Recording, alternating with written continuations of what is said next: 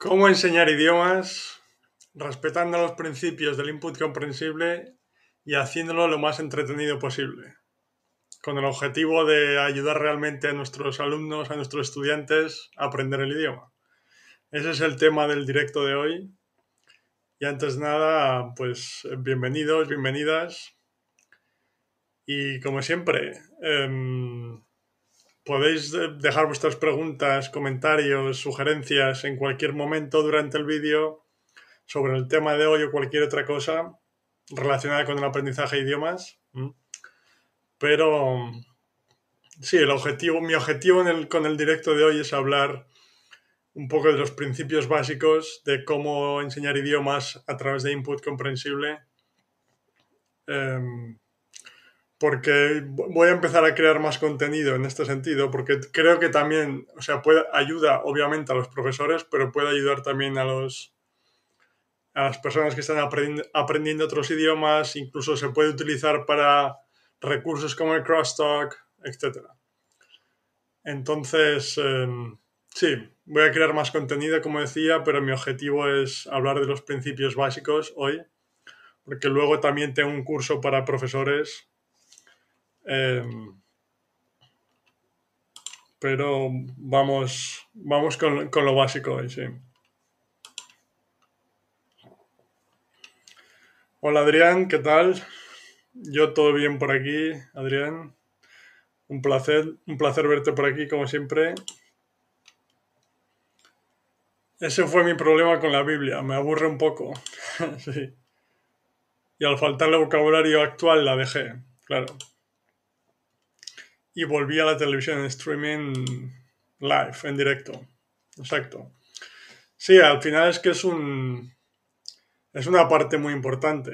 O sea, o sea lo ha venido comentando bastante en los últimos años la necesidad de que el, input o la, la, información que consumimos, de que sea comprensible, por supuesto, ya sabemos que tiene que ser comprensible para que, para que funcione, para que aprendamos el idioma, pero que sea interesante también, ¿sí? que lo llama compelling en inglés, que es como, no interesante, sino muy interesante, como, no sé cuál es la palabra exacta de la traducción, pero como muy, muy interesante, ¿sí?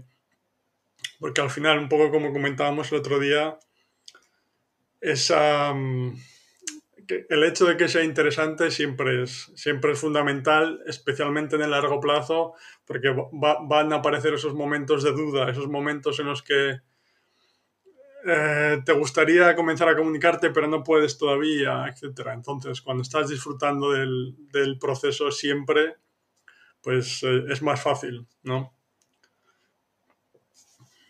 Tener paciencia, digamos, y confiar en el proceso. Perfecto, me alegro que te guste el tema, Adrián. Todo bien por allí, me alegro también. Hola, Christine. ¿Qué tal? Pues todo bien, Christine. Todo bien por aquí. ¿Tú qué tal? ¿Qué tal en Canadá?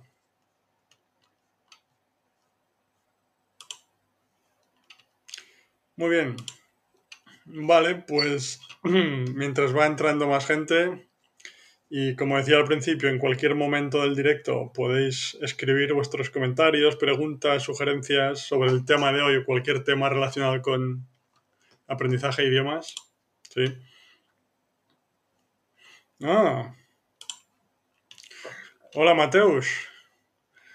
Tenemos a Mateus de Polonia. Qué bien. ¿Y dónde vives en Polonia, Mateus? Yo vivo en Cracovia. Pero bueno, un placer tenerte por aquí.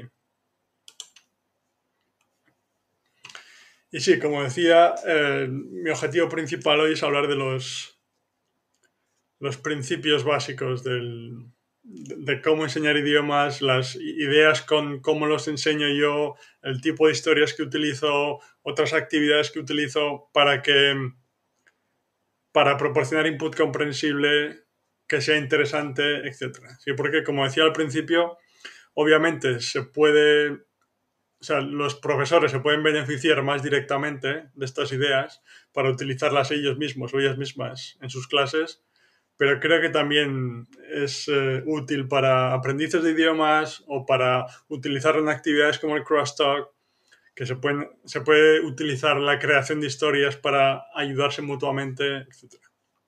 Vale. Opa, Christine. Acabo de comprar mi billete a España. Qué bien. ¿Y cuándo y dónde, Christine? O, mm, si vas a, bueno, ¿cuándo? ¿Dónde vas? Em, ¿Vas a estar los seis meses que comentabas? ¿O cuáles, cuáles son los detalles? Y bueno, mientras Christine comenta, pues empiezo, como comentaba, con, con cómo enseñar idiomas. Y lo primero, por supuesto, antes de entrar en las actividades eh, específicas o técnicas específicas es que como profesores, profesoras, lo que siempre tenemos que tener en mente es que necesitamos hacer que el mensaje sea comprensible para los estudiantes. Ese es el, objetivo número uno, digamos. Después, la parte número dos, que también es importante, como comentaba, es hacerlo lo más interesante posible. ¿Vale? Que para eso, ahora o más adelante comentaré pues, ciertas eh, actividades, eh, estrategias, em, eh, técnicas, etcétera, para además de hacerlo comprensible, que sea interesante también. Pero que quede claro que lo fundamental, o sea, nuestro trabajo como profesores es hacer que el mensaje sea comprensible para los estudiantes. Porque si, como siempre, si el mensaje, si, si entiendes lo que estás escuchando y leyendo o leyendo, estás aprendiendo el idioma. Entre comillas, es tan fácil como eso. Obviamente, luego la parte complicada en el tema que nos ocupa hoy, pues es cómo hacer que el mensaje sea comprensible, cómo hacer que sea interesante, por supuesto, pero desde el punto de vista técnico, se reduce a eso, a, por nuestra parte, hacer que el mensaje sea comprensible porque es lo que necesitan los alumnos para, para aprender. Y luego, por supuesto, con, mucha cantidad de exposición, con repeticiones de las mismas frases, estructuras, etc., los alumnos continuarán mejorando, continuarán, em, o sea, verán unas mejoras muy grandes en su capacidad de comprensión especialmente y más adelante, como ya sabemos, comenzarán a, comunicarse, ¿no? Pero ahora entro más en los detalles específicos, pero esa es la, digamos, la idea fundamental lo que siempre tenemos que hacer como profesores y como profesoras. Porque además, antes de ir con vuestros comentarios, también quería comentar antes de empezar que yo creo, creo que la ha comentado Crush en alguna vez y estoy de acuerdo que el, el trabajo del profesor, la profesora de idiomas, es llevar a los estudiantes hasta un nivel en el que puedan utilizar ya elementos de la vida real por su cuenta. Es decir, llevarlos a un nivel, hasta un nivel en el que su capacidad de comprensión aumente lo suficiente para que ya puedan disfrutar de podcast por su cuenta, de ver vídeos, de incluso hacer crosstalk con otras personas, etc. Un poco como ayudarles a dar ese salto porque al principio, como digo siempre, muy pocos recursos resultan comprensibles, ¿no? Entonces, aunque siempre digo que no es estrictamente necesario tener un profesor, pero sí que entiendo que es, puede ser bastante útil en esas primeras etapas para ayudarte a llegar hasta ese nivel. Una vez que el, eh, que el estudiante, la persona ya está en un nivel intermedio de comprensión y puede utilizar cualquier recurso de la vida real, pues obviamente cualquiera es libre de seguir teniendo clases, pero creo que llegado a ese punto ya el trabajo del profesor no es tan necesario, sino que al final es difícil como profesor competir con la, la, variedad de recursos, de situaciones diferentes que tiene la vida real. Vale. Christine, vale, aún no, es un viaje de exploración, me gusta. Voy a visitar Sevilla y, Valladolid. Hmm. Me gusta, me gusta. Para ver cuál me gusta más para vivir. Muy bien. Hombre, así primer vistazo, Christine, supongo que te gustará más Sevilla. Supongo, pero bueno, no, no digo nada, no digo nada. También, sí. Pero me, me parece una idea perfecta, Christine. Muy bien. Me alegro mucho y seguro que te lo vas a pasar muy bien. Vale. Oh, Mateos. Varsovia. Ah, Mateos, vale, pero desafortunadamente actualmente tengo problemas con mi salud. Estoy siguiendo adquiriendo español, por eso no fui a Málaga este año. Mm, vale. Pues nada, espero que te, que te recuperes lo mejor posible, Mateos, y sí, continúa adquiriendo español y ya viajarás a Málaga, donde sea, cuando, cuando estés mejor. Muy bien. ¿Por qué? No, no, o sea, no, no, no es por nada negativo, Cristín, es porque, quiero decir, como ciudad, como siempre, depende de lo que te guste, pero o sea, Sevilla, desde el punto de vista de la, de la ciudad en sí, la arquitectura, todos, creo que es mucho, es bastante más bonita. Y no sé, pues es más grande también, tiene más, más vida que Valladolid, probablemente. No, probablemente no, seguro. Pero no, no, o sea, no era, no era desde el punto de vista negativo de Valladolid, Christine, sino más desde el punto de vista positivo de Sevilla. Después también, si vas en invierno, en Valladolid hace más frío sí, pero bueno, ya lo verás tú. Sí, pero no, no, no, no es nada, nada negativo, Cristian. vale. Adrián, no tengo más Facebook, cualquier cosa me comunico por email. Es lo mismo, Álvaro preguntó. Sí, sí. Como digo siempre, o sea, durante los directos podéis escribir cualquier pregunta, sugerencia, comentario. Y fuera de los directos, a través de cualquiera de mis redes, por correos, me podéis escribir cuando queráis ningún problema. Vale. Pues em, sí, como volviendo al tema de hoy, que quede claro esa parte primera, que es lo más importante, que el mensaje tiene que ser comprensible y hacerlo lo más entretenido posible, ¿vale? Y entonces, a partir de ahí, yo personalmente utilizo historias, el 90 no sé, 95% de, de las clases, diría. Y ahora explico por qué y cómo lo hago, etcétera, pero al final es, es, buscar diferentes tipos de actividades en los que tú como profesor obviamente vas a tener que hablar la mayoría del tiempo. También, dependiendo del nivel de los estudiantes, puedes dar más cuerda, digamos, o más libertad para comunicarse más o menos cuando hagas preguntas relacionadas sobre la historia, por ejemplo, puedes pedir más respuesta, o, sea, una respuesta más larga o más corta. Sí. O sea, son, cosas que, son importantes pero que vas calibrando un poco. Pues, por ejemplo, si estás creando una historia y tienes principiantes, pues igual les, les, haces preguntas en las que tengan que responder, pues sí o no, este o, o ese Málaga o Valencia. Cosas que no les fuerce la producción todavía cuando claramente no están preparados aún.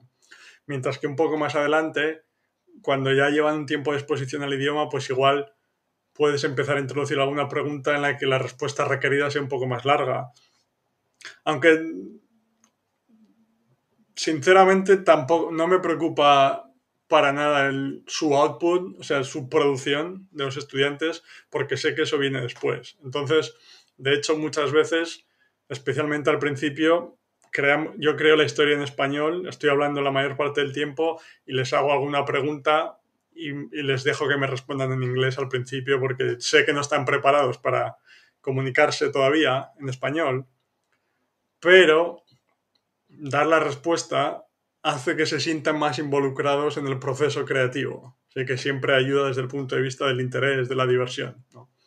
Entonces incluso permito que me respondan en inglés porque, como ya sabemos, la parte de input, la parte de escuchar y leer es la parte más, más importante, la parte que realmente necesitan para seguir mejorando.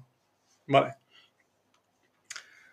Entonces, ahora entro más detalles en las historias, que es lo que em, utilizo mayormente, pero también quiero decir que me parece algo importante que las historias, o sea, no tienen por qué ser historias como las conocemos de los cuentos de niños, por ejemplo, de Eras una vez.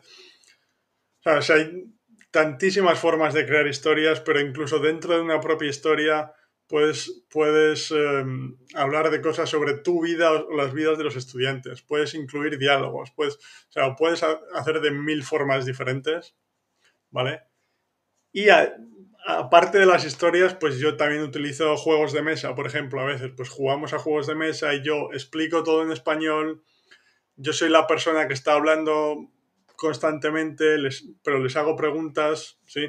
Pues no sé, explico todas las reglas del juego, por ejemplo, y yo voy guiando como un comentarista, ¿no? Pues vale, ahora es mi turno y voy a mover esta pieza aquí porque tengo esta intención, bla, bla, bla. Ahora es tu turno, John, ¿vale? Em, ¿qué, quieres hacer? Tienes estas tres opciones. O sea, voy comentando todo. Entonces, es una forma, creo, divertida porque mm, al final es un juego, a todos nos gustan los juegos, ¿sí? a unos más que a otros, pero nos gusta jugar en general. Además, eh, el hecho de que sea un juego y que compitamos todos contra todos hace que sea más divertido. Además, quiere, o sea, tiene esa parte de, querer ganar el juego ya independientemente del idioma que lo hace todavía más, más entretenido, ¿no? Pero es un ejemplo. Ahora, saludo a todo el mundo, pero incluso, pues, no sé, otro tipo de actividades. Algunas veces simplemente, ni historias ni juegos, simplemente hablo con mis estudiantes y les cuento, pues, eh, uno de alguno de los viajes que he hecho y dependiendo de su nivel puedo incluir fotos, más fotos, menos fotos, hablar más rápido, más deprisa, etc. Pero siempre, antes de entrar en la parte específica de las historias, recalco que lo importante es que el mensaje sea comprensible, ¿sí? Hacerlo lo más entretenido posible, de ahí la idea de historias, juegos, etc. Y utilizar todo lo que está en nuestra mano como profesores para que el mensaje sea comprensible para ellos. Nuevamente, adaptándose a su nivel. Pues si necesitas hablar más despacio, si tiene un nivel más principiante, que un nivel intermedio en el que puedes hablar un poco de una forma un poco más natural o de una velocidad, a una velocidad un poco más natural. Eh, si necesitas utilizar muchos gestos, imágenes, no sé, utilizar contextos, contexto en general, pero contextos de la vida real, eh, incluso para hacerlo lo más comprensible posible. Pues no sé, por ejemplo, un ejemplo sencillo.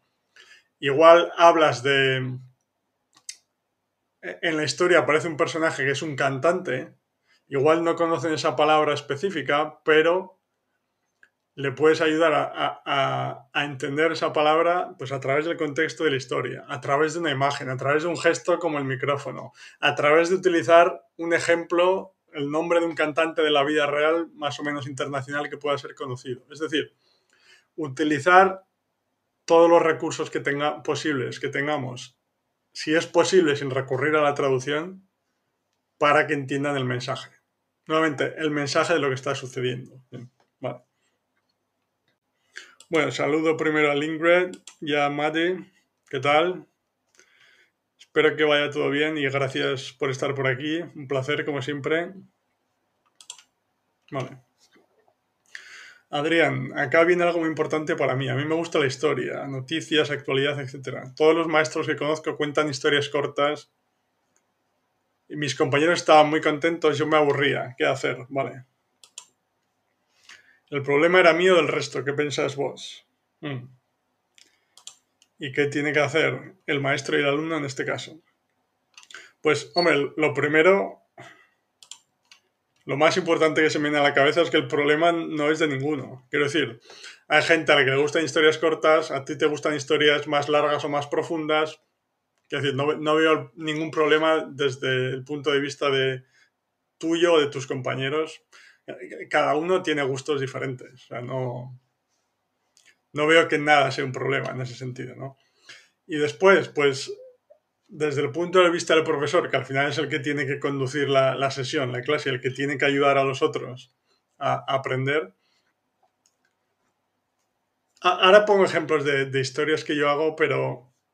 Y, bueno, y también, como decía, hoy voy a hablar un poco más de las, las características básicas, un poco la teoría así general, pero una de las ideas que tengo también es pues traer a alguna, alguna persona a alguno de los directos los lunes y hacer una clase en vivo de algún idioma diferente para que veáis un poco cómo funciona en la práctica también. Sí, pero la idea de hoy es hablar un poco más de la teoría, de las cosas básicas, pero poniendo ejemplos, como siempre, que creo que ayudan bastante. Entonces, eh, obviamente, o sea, cada profesor también tiene su propia experiencia de lo que ha hecho más, pues de historias más cortas o historias más largas. A mí personalmente, o sea, yo hago historias con mis alumnos que tengo historias que duran más de 100 páginas, por cierto, pero porque dentro de la misma historia hay muchísimas situaciones diferentes, muchas mini historias dentro de historias, em, aventuras diferentes de los personajes. Y me gusta hacerlo así porque me lo paso bien, lo primero, ellos se lo pasan bien también, pero además hay mucho más contexto. Sí, porque cuando si haces historias cortas, es decir, una vez se acaba la historia, cuando comienzas otra nueva no tienes ningún contexto anterior.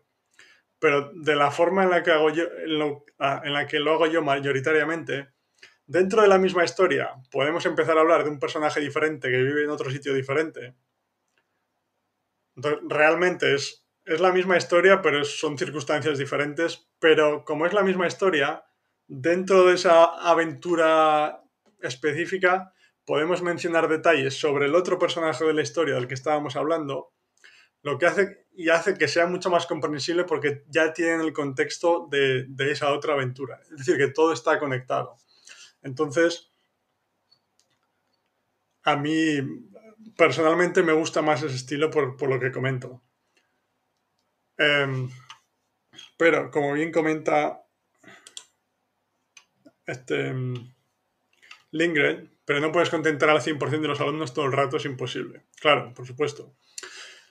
Eh, claro, en este caso también depende mucho de, de, las circunstancias concretas. O sea, yo suelo tener o bien clases privadas o clases en grupos pequeños, online siempre, mientras que un profesor o profesora que tenga 20 clases, en, 20, clases, 20 mm, estudiantes en una clase, pues la experiencia es muy diferente, ¿no?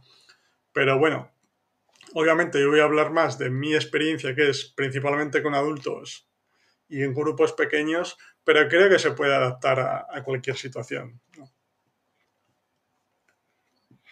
Vale, ahora voy con ejemplos concretos. Lindgren. Adrián, el maestro dirige y modifica las oraciones e instrucciones para que sean más comprensibles. Vamos, lo que ya estáis oyendo, ¿vale? Claro, como cuando le dices a un niño, trae agua en vez de vete a la cocina y cógeme un vaso de agua. ¿Vale? Ups. Creo que confundí la pregunta de Adrián. Vale, vale. Sin problema. Vale, Adrián. Pero, por ejemplo, a mí me interesa, me interesa la inflación en la Argentina y no el hombre araña, por dar un ejemplo. ¿Qué hacemos? Perfecto. Ahora voy.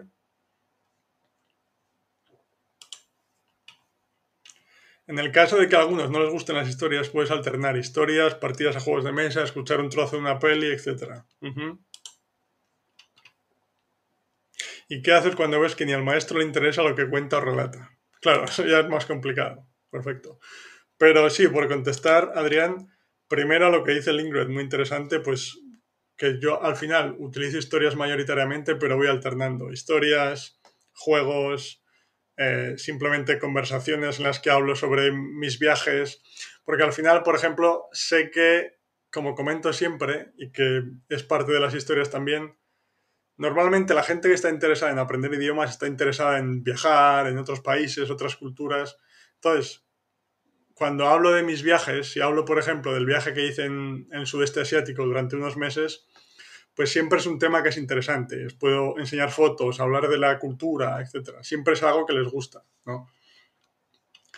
O como dice el Lingüet, de escuchar un trozo de una peli, otra de las actividades que estoy utilizando últimamente es no, es, no escuchar un trozo de una peli, sino, por ejemplo, coger un, un ejemplo, un capítulo de Los Simpson, ¿vale? Y yo lo que hago es veo los primeros 5 o 10 minutos y me escribo en ciertas situaciones, escribo preguntas de qué va a pasar. Me explico. O sea, si por ejemplo Homer llega a casa, abre la puerta de, de la casa, ¿vale? Entonces, en ese momento, yo escribo cuatro posibles situaciones. Pues abre la puerta y Bart le da con un bate de béisbol en la cabeza. Abre la puerta y no hay nadie. O sea, pienso cuatro posibilidades, ¿vale? Y, después, en la clase, vemos el capítulo de Los Simpson sin sonido.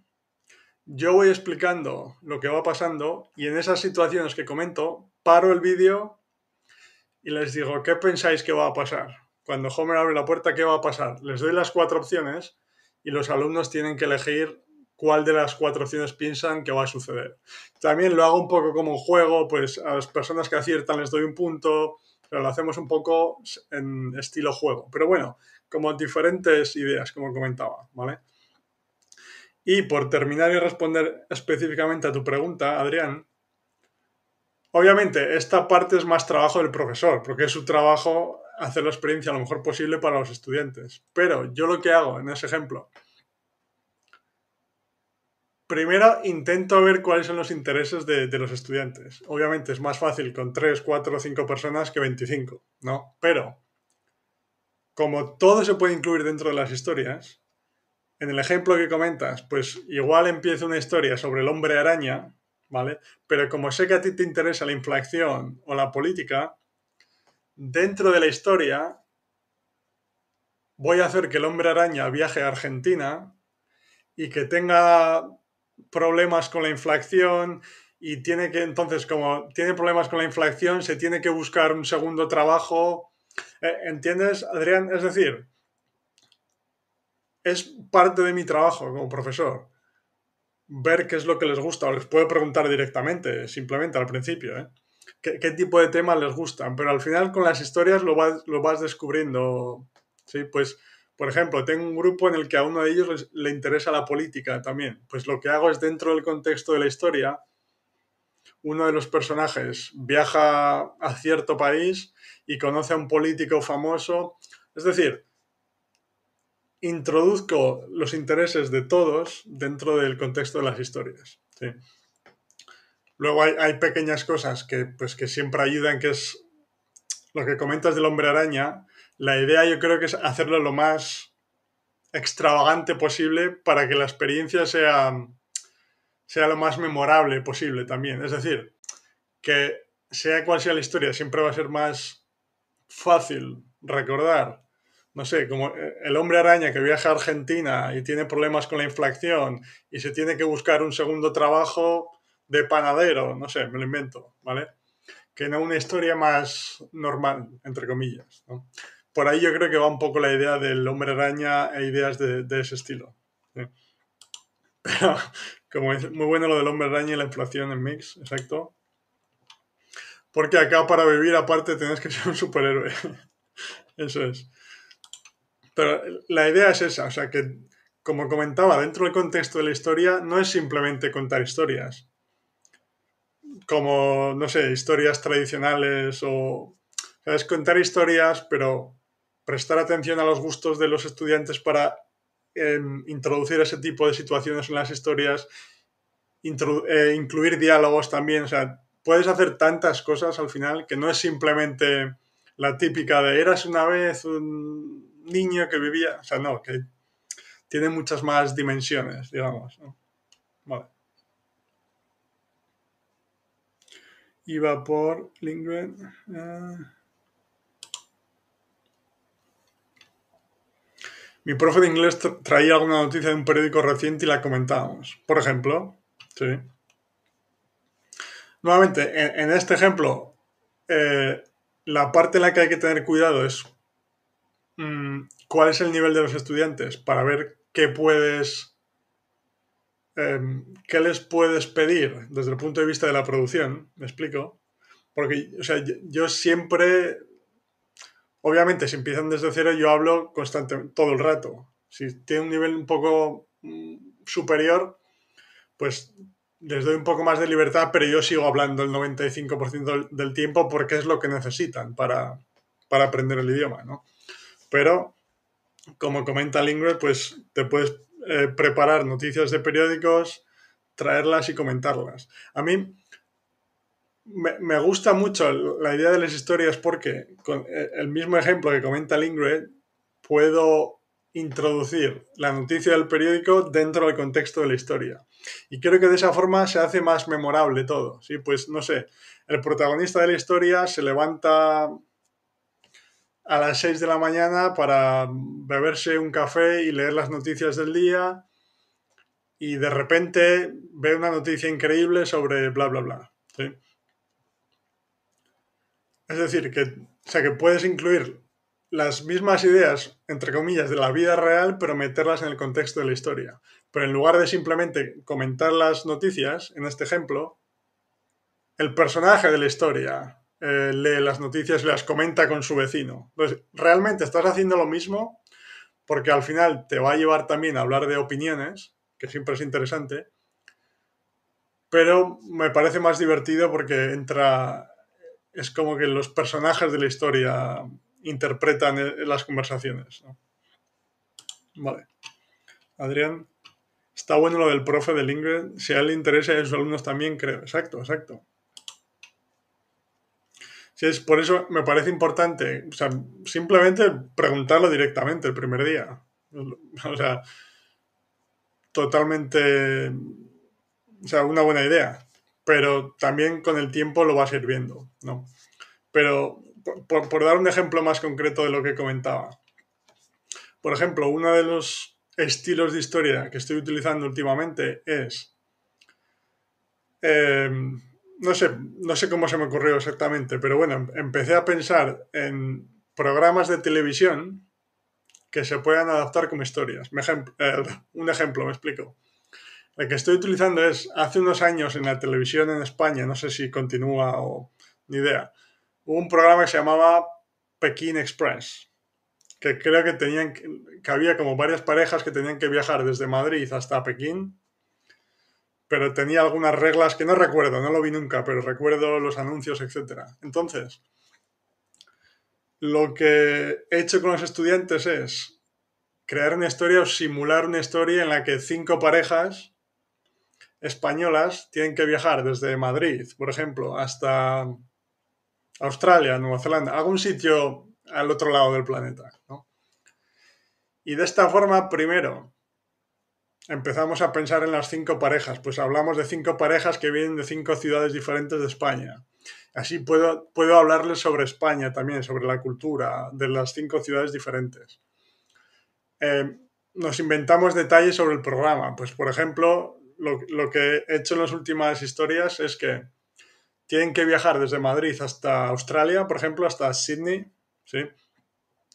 Pero tienen ciertas limitaciones, pues no pueden volar o tienen un presupuesto limitado, diario, eh, tienen que visitar países específicos, etc. Entonces, es como viajes alrededor del mundo de cinco parejas diferentes. Puedo hablar mucho sobre ciudades, países, cultura, etcétera porque es un tema que, bueno, a mí me encanta, pero que en general, como comentaba, a los alumnos también les gusta mucho, porque la gente que le interesa aprender idiomas, generalmente le interesa todo ese tipo de temas también. Y luego, pues, introducimos, como siempre, pues, problemas, situaciones eh, locas, o sea, muchas cosas, ¿no? Pero luego dentro del contexto, pues la primera pareja viaja desde Madrid hasta Albacete, me lo invento. Y en Albacete conocen a una persona muy interesante, comienzan a hablar entre ellos y hay, entonces introducimos conversaciones también. Es un poco... O sea, es, como decía, es una historia, pero no es la típica historia de eres una vez y simplemente algo cerrado. No. Son historias muy abiertas. Eh, con diferentes tipos de situaciones, problemas, viajes. Al final, la dinámica de problemas, soluciones, problemas, buscar soluciones funciona bastante bien en general, ¿no? Pero el detalle de los viajes también porque es, es, un tema que, suele gustar. pero luego introduzco diálogos, como comentaba. Eh, no sé, incluso dentro de la historia, un día, mientras una de, las parejas descansa en el hotel, em, se pueden a jugar a un juego de mesa. Entonces hacemos una clase, entre comillas, de descanso en la que jugamos a un juego de mesa, pero los que realmente están jugando son los personajes de la historia. A eso me refiero. Y menudo curro que te pegas pensando todo eso. pues eh, suena mucho, sí, pero no lo es tanto porque me explico. O sea, pensé la historia, pensé la idea del, del programa de televisión, de emular el programa de televisión, ¿vale? Eso sí que lo pensé de antemano. Y luego yo creo que las ideas de las reglas, de las limitaciones del viaje, o algunas las busqué o pensé un par antes, pero aparecieron la primera vez que lo utilicé. Y el resto es mucho todo improvisación, Lindgren. Porque, o sea, me encanta la creación de historias en general, me encanta la improvisación, la imaginación. Y claro, he hecho tantas y tantas historias que al final siempre me, aparecen ideas de pues que he utilizado con otro grupo, con otra clase diferente, pues cómo la puedo utilizar. ¿sí? Y, luego pues también pruebo diferentes ideas de historias dentro del contexto de la historia. Sí, pues no sé. Otra idea que estoy utilizando recientemente, por poner otro ejemplo, y que quiero hacer, quiero hacer vídeos e, en español para el canal, para ayudar a aprender español sobre esta idea, es la idea de crear historias especialmente para principiantes, incluso para personas que empiezan de cero. Es decir, crear historias de forma progresiva. Un ejemplo. Primera frase, la historia de un gato.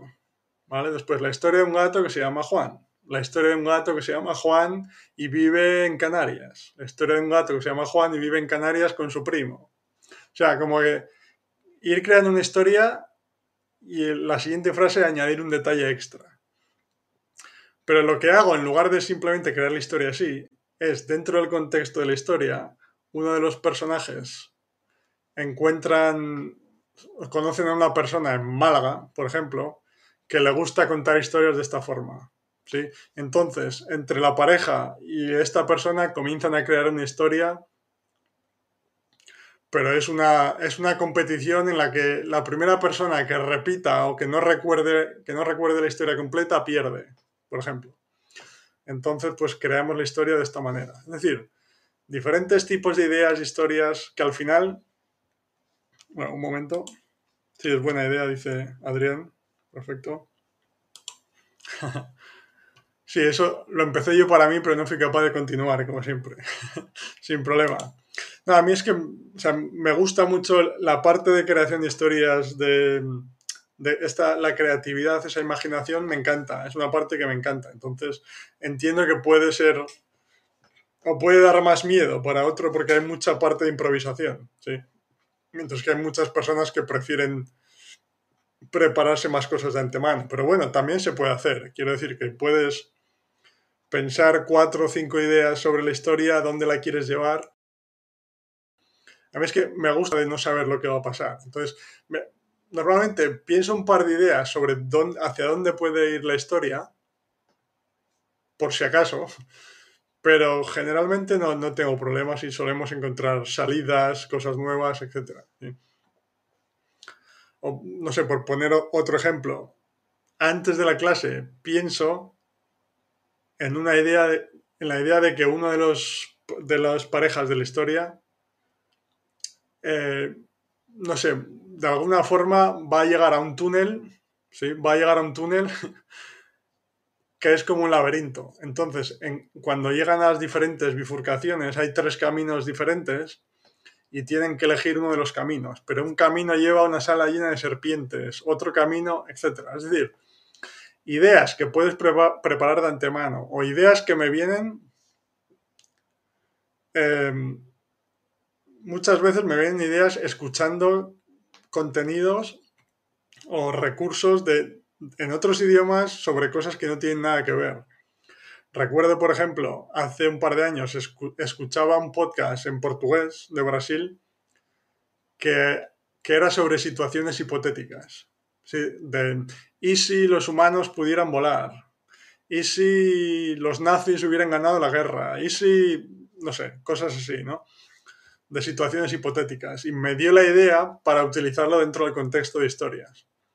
Pero nuevamente, no hago una clase simplemente hablando de situaciones hipotéticas, sino que hago que los personajes de nuestra historia, no sé, se conocen a un filósofo en Mauritania, no sé, me lo invento, y, con el filósofo comienzan a hablar de, este tipo de situaciones. Es como que añade más capas, más profundidad, ¿no? Ah, bueno. Esto es, esto es diferente, el inglés, sí. nunca entenderé cómo alguien puede escribir un libro y mantener un mínimo de coherencia del primer al último capítulo. No, no, esto, eso es verdad, eso es, eso es más complicado, o sea, porque obviamente en nuestras historias no hay ninguna coherencia ni nada, ni nada similar. La idea es seguir creando detalles, pensar en ideas locas, pero no...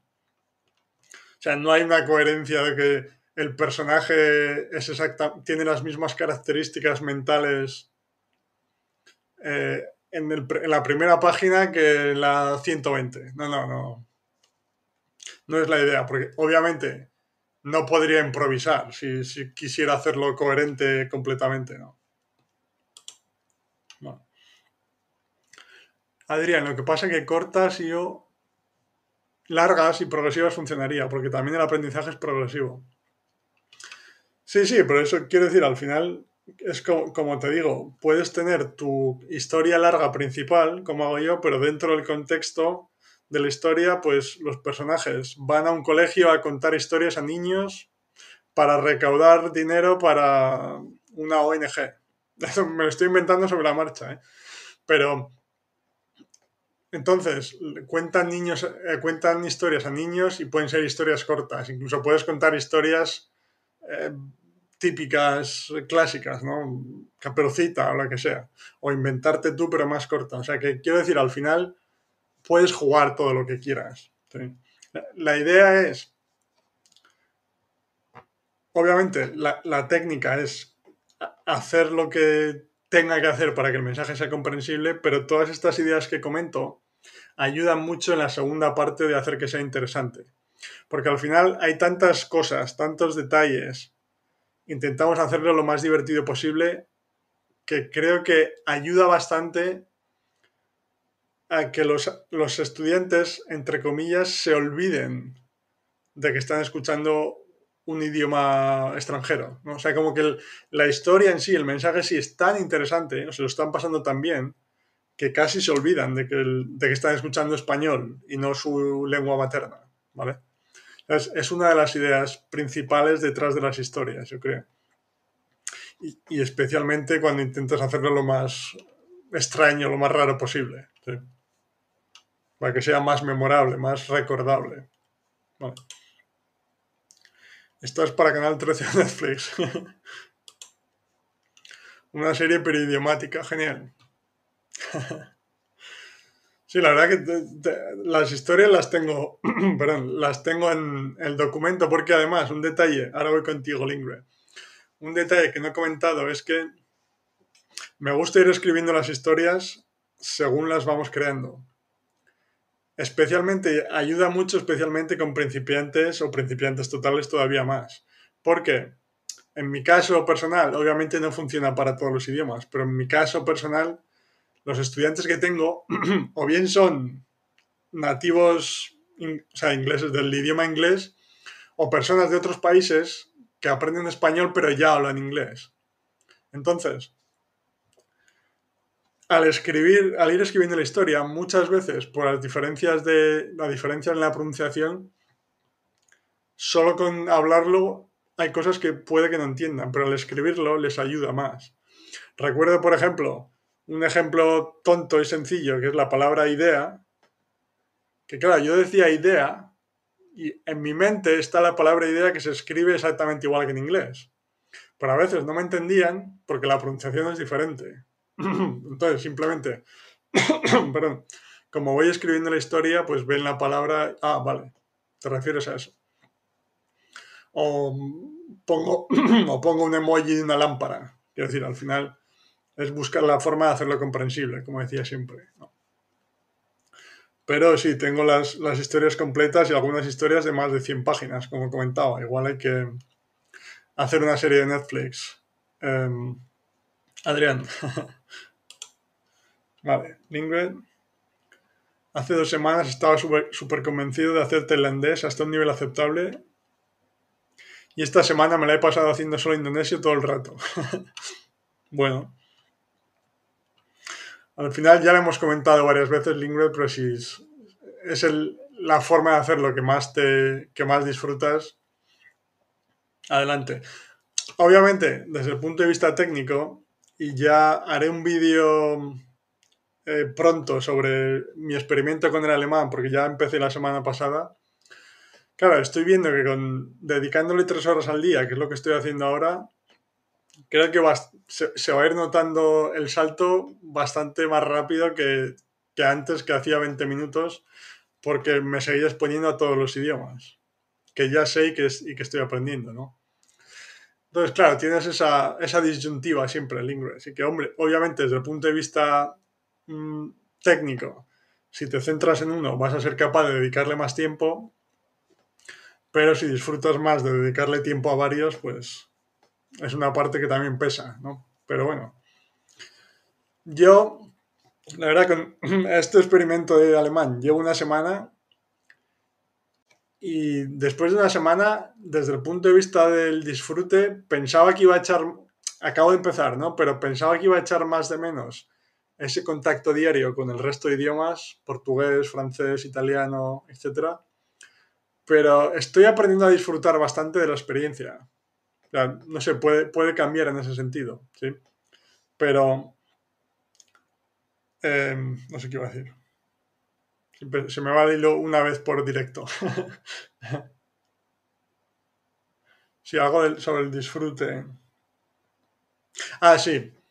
O sea que que lo he hecho menos de menos de lo que pensaba porque, porque estoy disfrutando bastante de la experiencia. Como decía, llevo una semana y también es importante, que puede ser tu caso en este ejemplo, Lingred, que yo, ya lo comentaré en el vídeo que haré, pero ya llevaba unas 300 horas de exposición en alemán antes. Entonces, cuando he empezado este experimento de las tres horas diarias, ya puedo entender recursos bastante más interesantes que no el Peppa Pig del principio, por poner un ejemplo. Entonces, eso siempre ayuda, porque esas primeras horas siempre son las que más cuestan porque muy pocas cosas resultan comprensibles. Entonces, es más difícil disfrutar de la actividad porque no son recursos que tú consumirías en tu propio idioma o en un idioma que domines más. Pero, como decía, sorprendentemente no lo he hecho tanto de menos desde ese punto de vista. Un ejemplo de progresión sería Nikos Beck de DW, sí. Que es la. Creo que hemos comentado alguna vez, con una serie en alemán de. La serie va de un, chico español que va a vivir a Alemania, básicamente. Entonces, está enfocada más en el. para ayudar a aprender a. Sí, a aprender alemán, porque está como dividida en partes. Los primeros 40 minutos es nivel A1, los siguientes 40 nivel A2, como es de forma progresiva. Sí, como comenta Lingüe, perdona. Empieza con expresiones súper cortas y sencillas y poco a poco se complica. Sí. Yo esa me la vi entera y sí, es muy interesante. Ojalá hubiera más series como esta en otros idiomas, pero la gente suele hacer historias cortas independientes.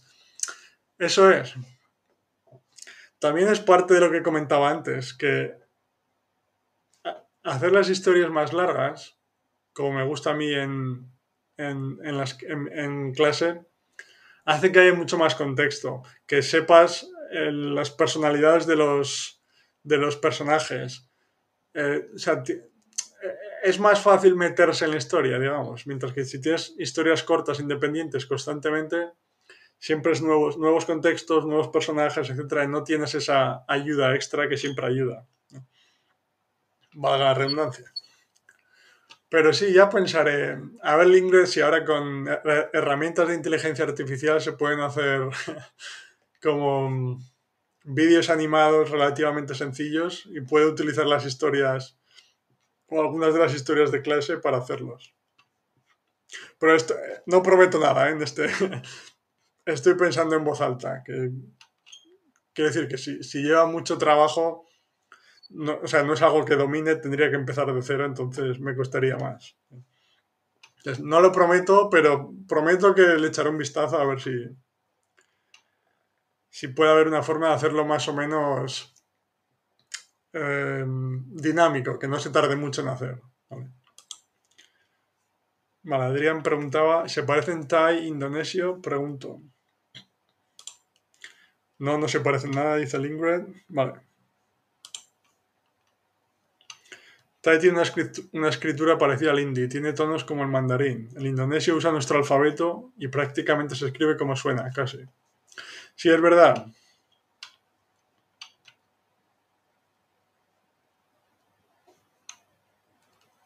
Vale. Adrián, otra cosa. Una vez cuando tenía Facebook leí de gente que hace inmersión de weekend. ¿Eso sirve? Pregunto. ¿Vale? Tres días en un idioma y el otro fin en otro, pregunto. Hmm. Hombre, al final... A ver, o sea... No, quiero, no creo que tenga una ventaja adicional, me explico. Al final es una cuestión del, del tiempo de exposición al idioma. Entonces, si le dedicas X horas a un idioma ese fin de semana, a otro idioma al siguiente, al final lo que cuenta es que si al cabo de un año, por ejemplo, cuántas horas le has dedicado a cada uno de los idiomas. Quiero decir, no creo que haya grandes diferencias entre dedicarle 20 minutos todos los días a tres idiomas, ¿sí? Bueno, perdón, dedicarle una hora todos los días a tres idiomas o dedicarle siete horas el fin de semana uno, nada entre semana, siete horas o sea, quiero decir, como dos, dos formas de exponerse a los idiomas diferentes, pero que al cabo de un año o seis meses, el tiempo que sea, sumen el mismo, la misma cantidad de horas. ¿no? al final lo que cuenta es la cantidad de horas de exposición. No creo que haya grandes diferencias en, la organización en ese, en ese, sentido, Adrián. ¿Me explico?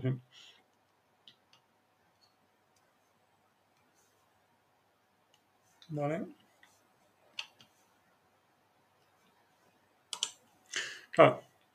Adrián, claro, yo creo que es mejor 20 cada día. Bueno, al final como mejor te vaya, pero quiero decir que no, o como mejor te vaya y más te guste, pero lo que me refiero es que no, no creo que haya una diferencia en hacerlo todo junto o hacerlo más progresivo, ¿sabes? Porque eh, en, el ejemplo de mi experimento lo que voy a hacer es tres, tres horas todos los días, pero dilatado en el tiempo. Es decir, lo que voy a hacer es aumentar mucho la exposición, no organizarla de una forma diferente. Vale. Ah, sobre los vídeos. Ya se puede. Hay vídeos de Ricky Morty hechos con inteligencia artificial, pero mejor esperar unos meses. Sí, sí, sí. Cuando sea más, más fácil para todos. Sí, bueno, inteligencia artificial o animado, vídeos animados de alguna forma que sea que no necesites tres años para aprender la técnica y luego dos días para editar cada uno de los vídeos. O no, perdón, una semana para editar cada uno de los vídeos. O sea, que sea. Se puede hacer de una forma más o menos dinámica, lo que lleve a, a poder producir bastante contenido, porque al final la idea es producir el máximo de contenido posible cuando se trata de aprendizaje de idiomas, porque es una cuestión de tiempo de exposición, como digo siempre. Vale. Alguna vez oía a un experto hablando que él había notado una mejoría dependiendo del tiempo continuo que le dedicaba al idioma. Vale. Tiempo continuo, Lingred, ¿te refieres? Eh, el tiempo que le dedicaba cada día, o sea, sin dejar ningún día en medio, es decir, todos y cada uno de los días. O o, un día 15 horas. ¿A qué te refieres exactamente? Ah, vale. Que obtenía más beneficio a partir de un cierto tiempo. Creo que recomendaba dos, tres horas mínimo. Ah, de horas diarias, entiendo. Ya. Vale. Como cuando calientas antes de jugar un partido. Entiendo, entiendo. Vale, como lo que estoy haciendo, haciendo yo ahora con el alemán, por ejemplo, ¿no? Es decir, que como dedico, ya, ya te entiendo, o sea, que tres horas al día, igual la primera media hora te cuesta un poco más, pero ya calientas, como bien dices, y a partir de la media hora, ya de la media hora a las tres horas, entiendes todavía más porque ya estás más metido, ¿no? Utilizando símiles deportivos. Ya, ya.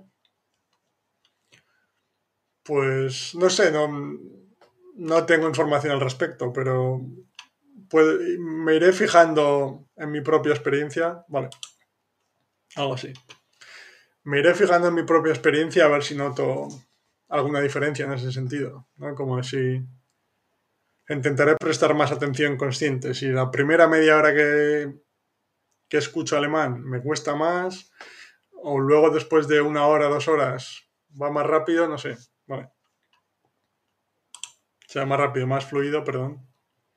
Si encuentro el vídeo lo pongo por ahí. Perfecto, perfecto. Y si no pudieses en el chat, me lo envías y yo lo dejo en la descripción. Muy bien. Vale. Pues volviendo al tema de cómo enseñar los idiomas. Em, nuevamente, cualquier pregunta sugerencia, etcétera, sentidos libres de comentar en cualquier momento.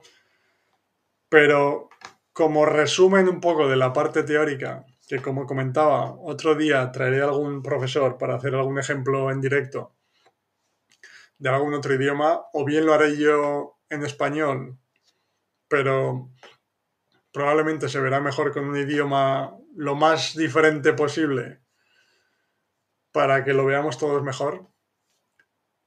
Pero como resumen, digamos que de la parte teórica, como decía, como profesores, profesoras, o si lo utilizamos como para ejemplos como el crosstalk, como decía, para ayudarnos entre dos personas a aprender el idioma de cada uno. Lo fundamental es hacer que el mensaje sea comprensible.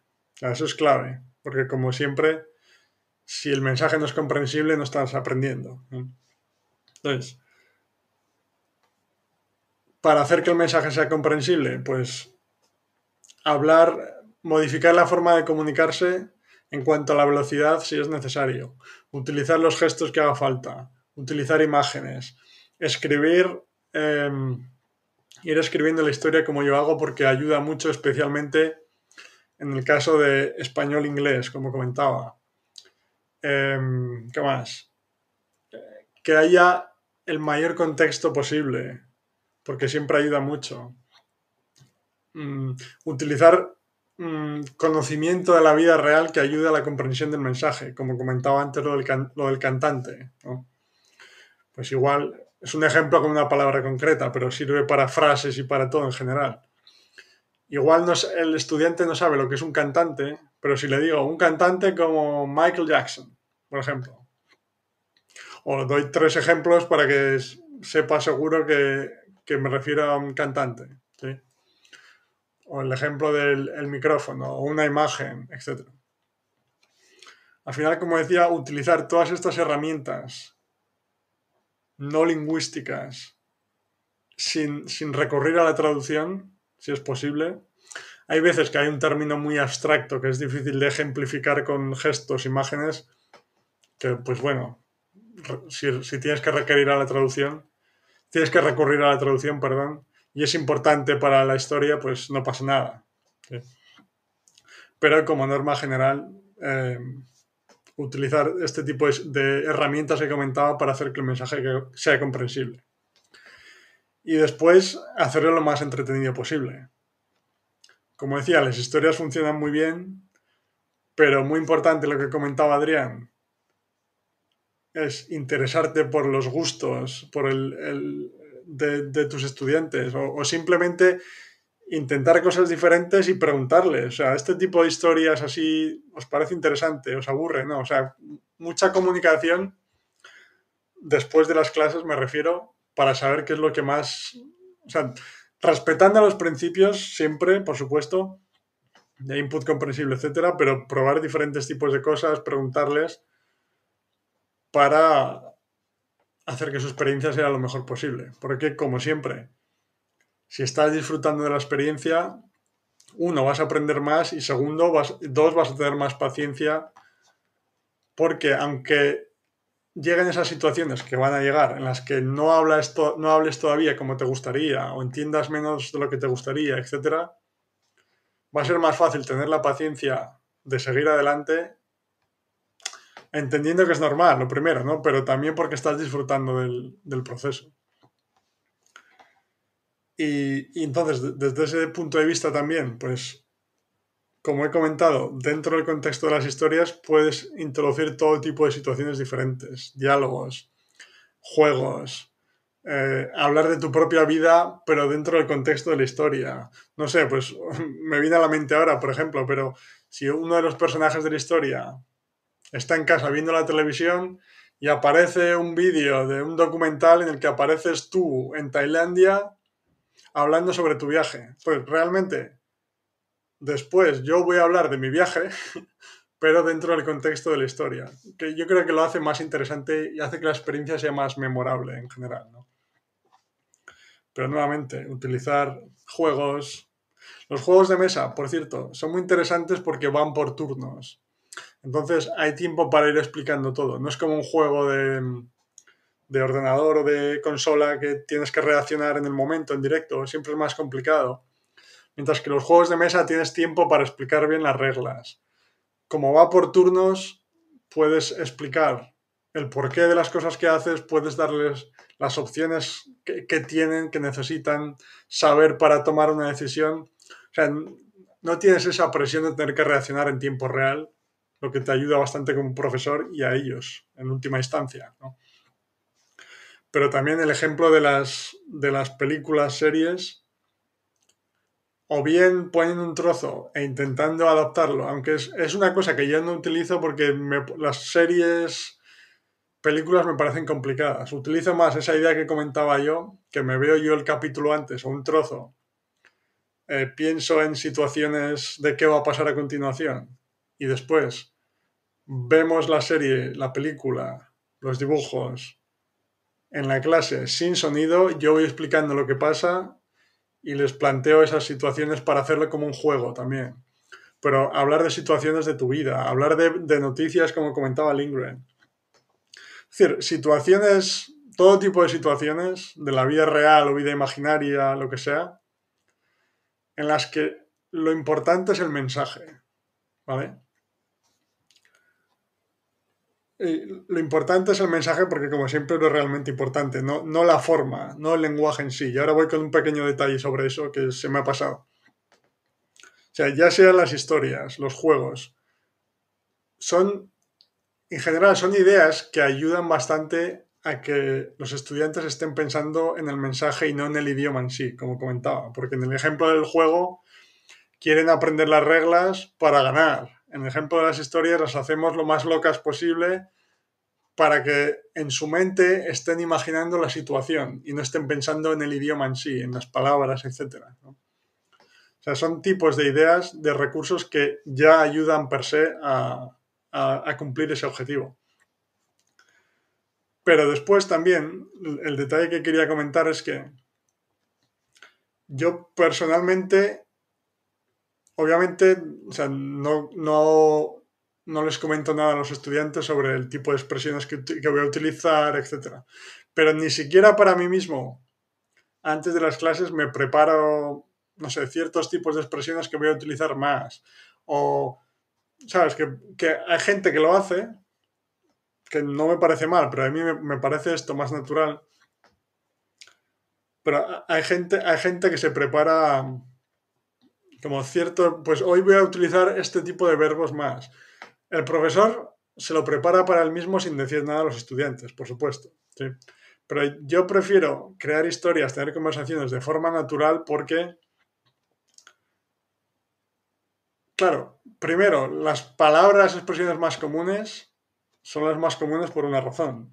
como digo siempre. Es decir, de forma natural van a aparecer más eh, frecuentemente porque son las más comunes. Y luego, además, como ya he comentado en alguna ocasión, los estudios de Krashen y de otros investigadores sobre esta teoría de la, ¿cómo se llama? el orden de adquisición del idioma, que, en el que comentaba, por ejemplo, el ejemplo del inglés, de que esta regla de añadir la S en la tercera persona del singular en presente, que desde el punto de vista consciente es una regla muy sencilla, pero que es una de las últimas en ser adquiridas, nos muestra que incluso aunque las palabras más comunes sean las que más quieren los estudiantes o las que más les van a ayudar para poder comunicarse en el idioma, el hecho de que, de que pongas más atención o que te centres más en utilizar esas palabras tampoco quiere decir que vayan ser, vayan a ser las primeras en ser adquiridas. Entonces, quiero decir, prefiero comunicarme de forma natural, obviamente, adaptando cómo lo comunico. O sea, pues dentro de dos palabras voy a utilizar el sinónimo que, me parezca más comprensible, ¿vale? Cosas de ese estilo. Pero no voy a hacer el esfuerzo consciente de utilizar ciertos verbos o ciertas expresiones porque uno, me parece menos natural y dos, no es una garantía de que les vayan a adquirir antes. ¿Vale? Pero ese es el, el resumen general y ahora para terminar continuamos con vuestros comentarios. Pero ese es el resumen general para profesores, profesoras. Como decía, empezaré a crear más contenido específico sobre esto, más práctico. Tengo el curso también para profesores, que si alguien está interesado me podéis contactar cuando queráis, en redes o en mi correo. Pero hoy quería hablar de los, los principios estos básicos que he comentado en el resumen de hacerlo comprensible e interesante. Que al final, o sea, tiene mucha profundidad, pero todo se reduce a eso, como decía. Vale. Eh, Lindgren. Como soy un ermitaño, he preparado una inteligencia artificial para hacer crosstalk. Oh. Empiezo con lugares y personajes aleatorios y luego a partir de ahí empezamos a hablar. Ah, vale, o sea, Vale, un momento. Somos muchos ermitaños, genial, Adrián. Vale. Gran pregunta, ¿por qué los ermitaños aprendemos idiomas?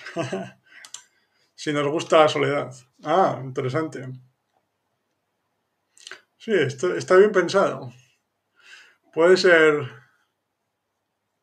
Hmm.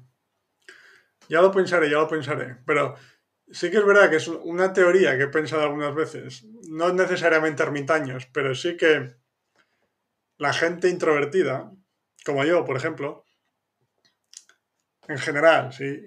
y, tendemos, tendemos a escuchar más y a hablar menos. Entonces, quizás por ahí, o sea, en mi caso personal, lo veo que, puede ser un beneficio en ese sentido, que por, por, cómo por ser más em, introvertido, te lleva a escuchar más de lo que hablas. Mientras que un extrovertido generalmente, estoy generalizando aquí mucho, ¿no? Pero es más al revés. Entonces, como escuchas más, estás recibiendo más input, comprensible.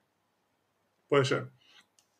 Pero entiendo tu pregunta, Adrián, como que ¿por qué lo hacemos y después, entre comillas, no lo vamos a utilizar tanto? Buena pregunta. Pero bueno, igual.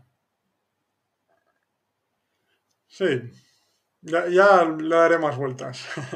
Pero bueno, eh, supongo que también es.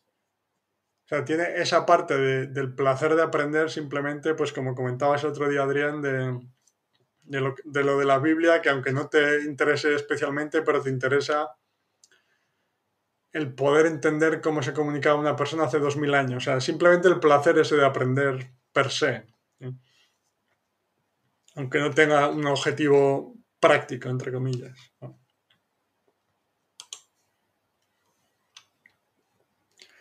Y Lingüe se me ocurrió añadir comandos para que haga cosas como ah, travel, que me lleva a un sitio aleatorio. O manzana, o sea, dólar manzana que me explica la palabra utilizando frases de ejemplo. O arroba manzana que me explica lo que es en el idioma objetivo, sin cambiar inglés. ¡Opa! Hmm, interesante el Lingren. ¿Y se puede, se puede ver Lingren? ¿Se puede probar? Y no soy ermitaño por vocación. Ojalá pudiera viajar otra vez. Vale, vale. Me parece interesante el concepto ese de ermitaño por vocación. Pero sí, sí. La, lo que comentas de la inteligencia artificial, ¿se puede probar de alguna forma, Lingred? ¿Se puede ver en algún sitio? ¿O estás, estás en fase de producción todavía? Ah, vale. Sí, luego paso el código de ChatGPT. Muy bien. Ah, o sea, es dentro de, del chat. Vale, vale. A ver si lo puedo poner en los comentarios. Perfecto. Sí, inténtalo. Si no puedes, me lo envías por correo o por redes sociales, la que sea, y yo lo coloco en la descripción. Pero me parece interesante, sí. Muy bien. Pues... Bueno, hasta aquí el tema de hoy. No sé si tenéis alguna pregunta más, alguna sugerencia. Mm. Vale, ahora despido mientras Lingred continúa escribiendo lo de esta idea suya.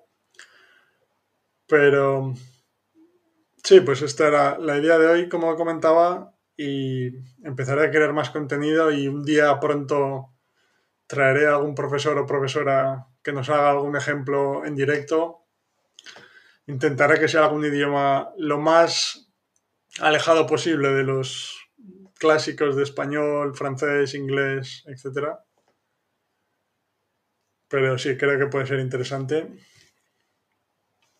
Y nada, también voy a crear más contenido sobre cómo enseñar los idiomas porque creo que puede ayudar bastante a profesores, por supuesto, de forma más directa, pero para utilizar en intercambios de idiomas, eh, etc. Muy bien. Pues bueno, Lingred comenta. Ah, se ponen el Custom Instructions de ChatGPT. Vale. Como instrucciones personalizadas. Vale. Eh, Sí, mientras pruebas a ver si puedes escribirlo en el chat o no. Nada, nuevamente, muchas gracias a todos y a todas por, por estar en el, en el directo de hoy. Lingred, Adrián, Mati, Christine, eh, Mateus, Bartzo eh, y todos, los, todos y todas los que participáis como siempre o los que veáis el vídeo después aunque no comentéis, muchas gracias. Y vale, Lingred comenta sí. En el chat no puedo porque es muy largo. Vale. Pues sí, mándame, mándame un correo, Lingred, si quieres, y yo lo coloco después en la descripción. O lo, lo pruebo, lo utilizo y ya encontraremos la forma de compartirlo. Vale. Pues nada, muchas gracias, como decía, a todos y a todas. Nos vemos en el próximo directo y ya pronto creo que voy, a empezar ya a traer nuevos invitados a los directos, nuevos y antiguos invitados a los directos, pero invitados en general me refiero. Y esta semana ya empezaré a sacar nuevas entrevistas también en vídeos normales. Muy bien, pues nada, muchas gracias a todos y a todas. Que tengáis buena semana y nos vemos el próximo lunes con un nuevo directo. Chao, gracias.